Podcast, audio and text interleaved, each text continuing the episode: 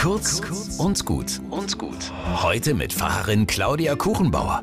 Ein Bekannter von mir schaut sich gerade eine Wohnung an, die ist in einem Haus neben einem Friedhof. Und er fragt mich, würdest du neben einem Friedhof wohnen wollen? Seine Frau ist etwas skeptisch, die Kinder würden ja dauernd die Beerdigungen mitbekommen, wie die Totenglocken bimmeln, ausgehobene Erdgruben, schwarz gekleidete Menschen. Das ganze Thema Tod wäre ständig direkt vor der Haustür. Hm, ich weiß nicht, ich mag Friedhöfe. Ich erinnere mich, wie ich durch Friedhöfe gegangen bin. Da ist mir aufgefallen, wie still es hier ist. Die Zeit geht irgendwie anders.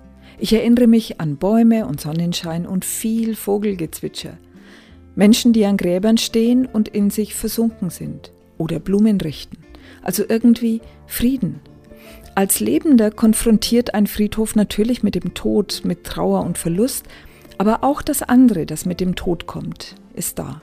Ruhe, Erlösung, Zeit und Ewigkeit. Herr, lehre uns bedenken, dass wir sterben müssen, auf dass wir klug werden, heißt es in der Bibel. Neben dem Friedhof leben, ich fände reizvoll.